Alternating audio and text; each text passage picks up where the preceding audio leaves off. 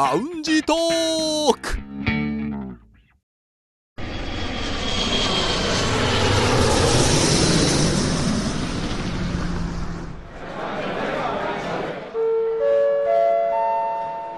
ラウンジトークよりご案内申し上げます。このコーナーは空港のランチでフライトを待つ男3人が自分たちの興味ある情報を持ち寄って中国について語り尽くします。夏バテってうん。うん。してます？いやしてないですよ。してないですね。したことってあります？あります。あります？梅田さんないです。ありますあります。もうそうめんしか食べられなくなるやつでしょ？そうめんたくさん。違う。違う。それ若干違う。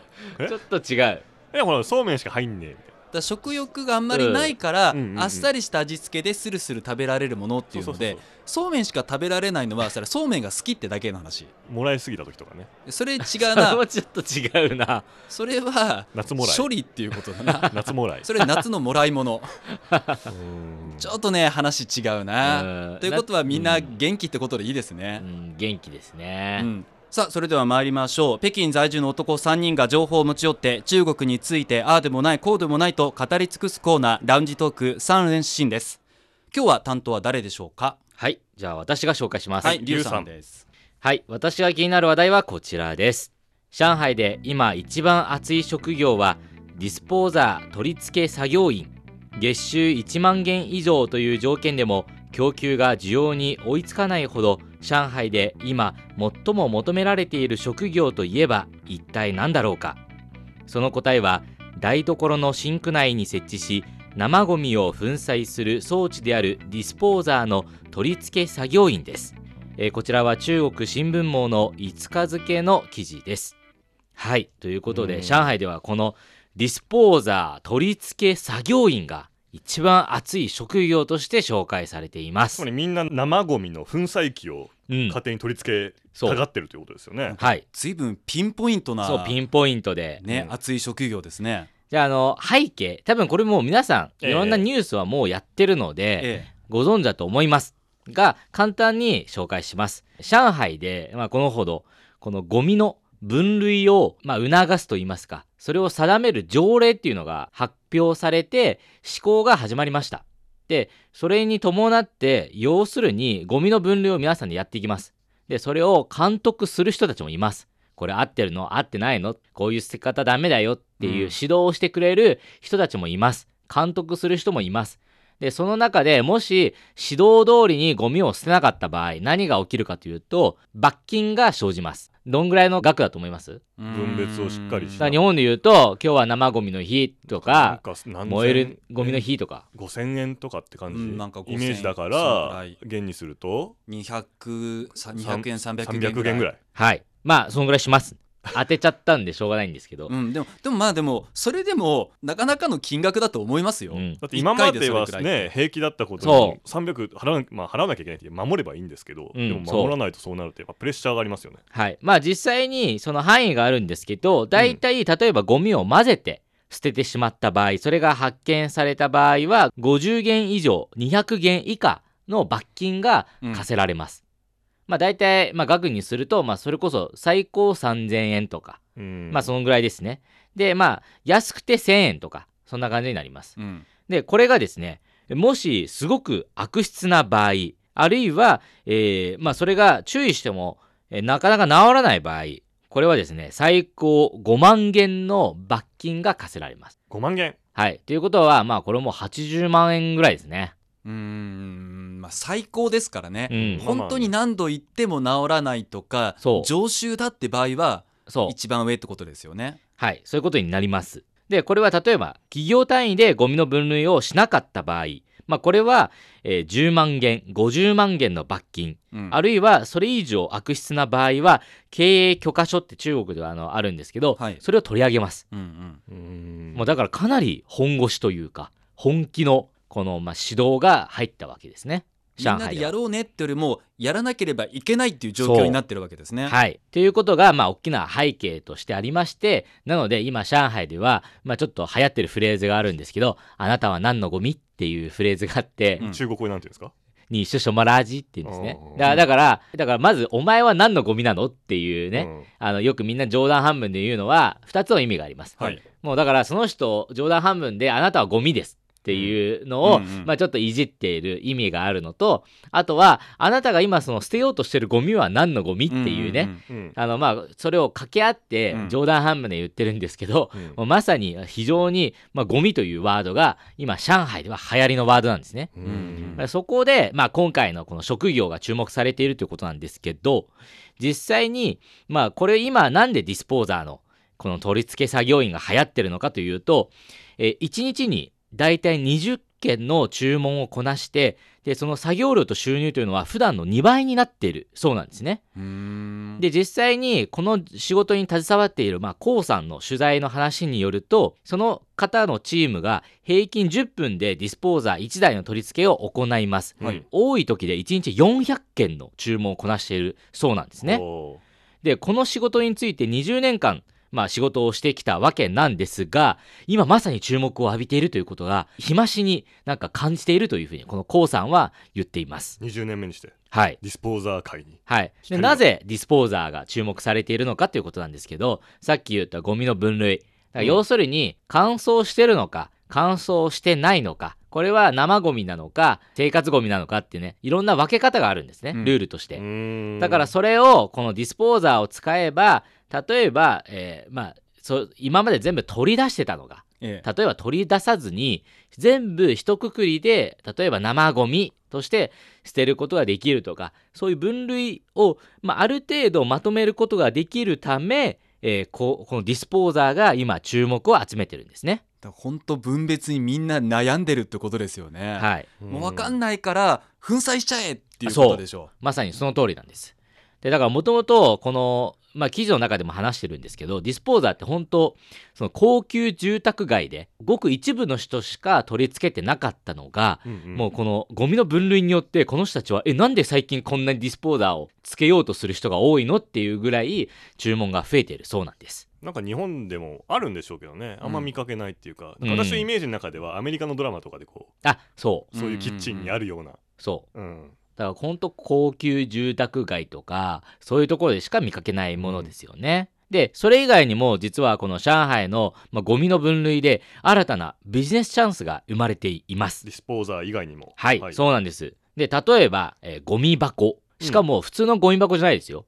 分類ができるゴミ箱。ほというのはどういうことかというと2段のゴミ箱になってるんです。だから上の段では例えば生ゴミ。うん。下の段では乾燥ゴミ。とかっていう、要するに、まあ、狭いスペースでいろんなうん。もう捨てる時からもうんううん。分けて捨てられるような工夫ができるゴミ箱が今飛ぶように売れています。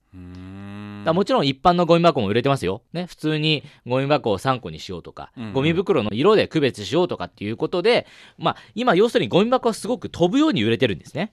で実際に中国のこの EC サイトティアンモ T モールの統計データによりますとこの分類ゴミ箱の検索量というのが実にここ1ヶ月間で3000%アップしてるんですね。30倍、うん30倍になってる30倍近くの人がもうみんなチェックしてるってことですよねみんなチェックしてます。うんまあ、そして売上ゴミ箱の売上というのがうん実に500%増です。5倍ですね売上が。5倍増だからってことは6倍になったってことですよね。まあそうですね。うんまあ、そしてこの T モール1社の、えーそして個人消費だけでも売上高にすると2億5000万元の売上が判明しています。だゴミ箱の売り上げがそう2億5000万元。から個人消費ですよ。だからうん個人でゴミ箱を買っているってはいうのを全部売上の金額にするとえー2億5000万元の売上が今判明しています。6月1ヶ月間で。だもうそれだけお金が動いたってことですもんね、はいこのゴミ箱一つだけではい。そしかもね個人だけでしょ？はい。だから企業とかはまあ入ってないですよさっ。き企業の罰金とかもあったから、うん企業でもそういう工夫しなきゃいけないからそうです。買ってるはずですよねゴミ箱、で、そしてですね、なんと6月全体でどのぐらい売れたと思います？ゴミ箱。まあ、とりあえず上海って感じでイメージした方がいいですよね、そうですね。まあ、上海しかまだ今始まってないんで。何個。か。何個売れたか。うん。ね、今、2億元の売り上げとかいろいろ数字が出てる中で、2億元ってこなんとかな何万っていう感じじゃないですかね。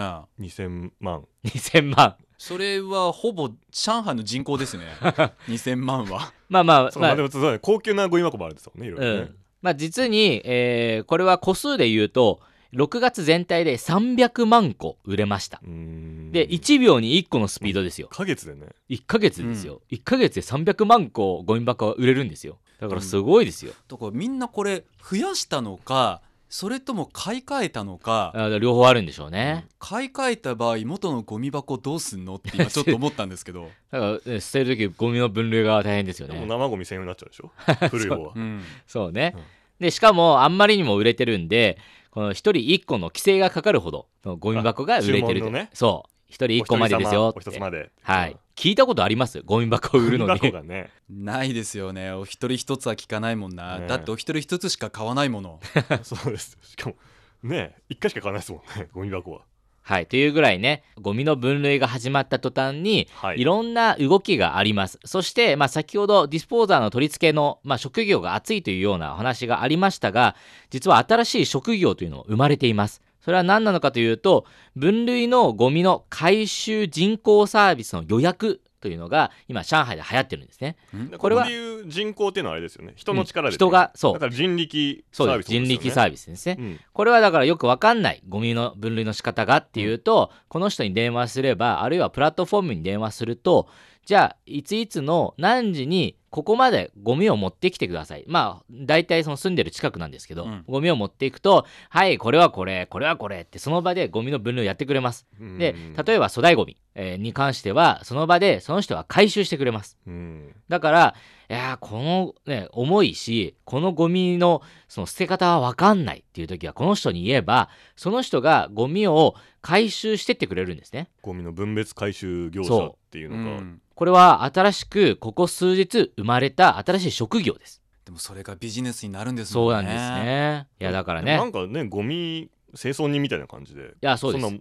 儲かるんですか？それがその。それが実は1ヶ月の給料が1万元を超えるケースが続出してで人手不足なんですよ。だから皆さんやりませんか？っていうね今それが呼びかけというかすごく流行ってます。1万円と大したもんですよね。いや大したもんですよ、だってね飲食店とかで働いてる人たちなんかはね、うん。数千元うん。お給料とこで1万元で、だいぶ違いますもん。大卒初任給でも1万いかないですもんね。いかないですね、でもそれだけやっぱりみんな悩むから専門の人に任せたいという気持ちが出てるわけですよね。まあでもねゴミの分類というとやっぱり日本なんかすごく先を行っているのでそういう意味では例えばねこれから日本でもその企業単位で何か、まあ、サービスですとか仕方取り組みレクチャーなんかそういうのが例えば上海とか、ね、中国全土で広まっていけば、まあ、もしかしたらこれも新しいビジネスチャンス日になるかもしれないですね。もしくはこうディスポーザー業界が 来るかもしれないし、うん。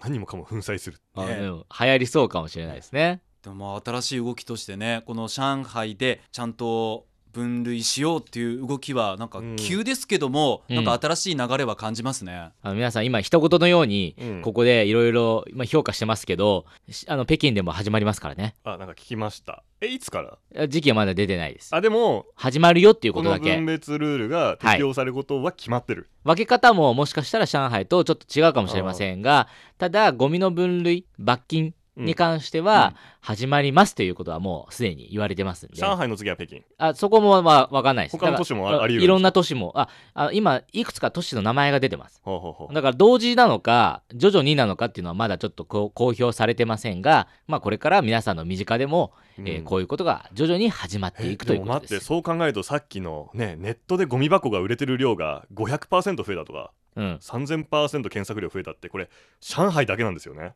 あこれはいやだから他のところが気にしてうん事前にあもう準備をしうんしてるかもしれないですかそれもあるのね。か本当もうゴミ分別特需が中国で生まれていると、実際に動き出すともっとこの数は増えるでしょうね。うんそうでしょうねじゃあこの上海の動向を見ながら我々も心の準備していかないといけないですね。はいということでこれはゴミの分類についての話題でした。はい。